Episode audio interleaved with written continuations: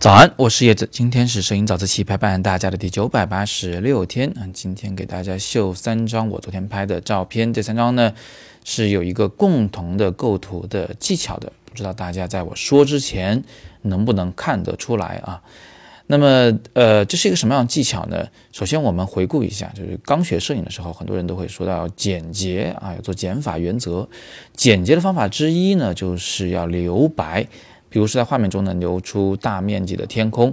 但是留白这件事情啊，其实是有点危险的，它很容易让整个画面显得有点空洞无趣。所以我们在拍照的时候，有可能会在空洞的留白区域里面填充重复事物。什么叫重复事物呢？我们先来看第一张照片，这张照片里重复的就是鸟，那鸟的姿态其实都差不多，也就是说你看了一只以后，你就明白了这就是鸟，那其他的那些鸟你就不用再看了，大脑可以推测出来这个画面的所有的那些黑点点都是什么样的一个东西，什么样的一个结果。而第二张照片里面呢，那些空中的重复事物就是雪花点。第三张照片里重复事物是下方的那一些狗尾巴草，就这次比较特殊，这些事物不是出现在白色天空里的，而是出现在暗色的这个地面上的。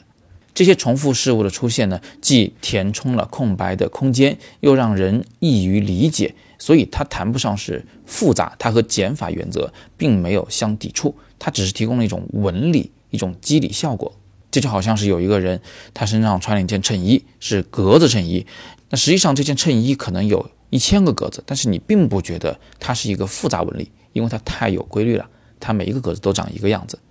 好，最后我们再翻过来看看每张照片我是怎么拍摄的。第一张照片呢，我用了一百二十五分之一的快门速度，所以运动那些麻雀啊是模糊的，远处的那些静止的布谷鸟是完全清晰的。这是一个动静结合的画面，而且麻雀呢是在四周，刚好像个括弧一样突出了那个中间的布谷鸟。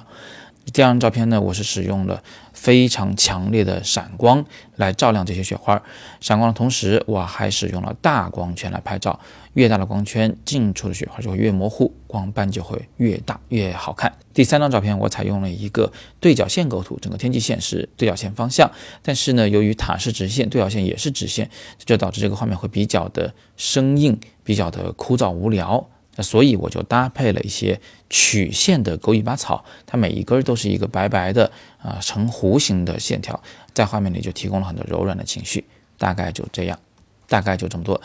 那今天我们能学到什么呢？我们能学到的是，我们可以用大量留白来拍摄简洁画面，但是在留白的同时，你也可以在其中搭配很多重复的事物来填充这个空白区域，使得画面变得不再空洞，不再无聊。今天就聊到这里。如果大家想系统学摄影，可以点击底部阅读原文了解详情。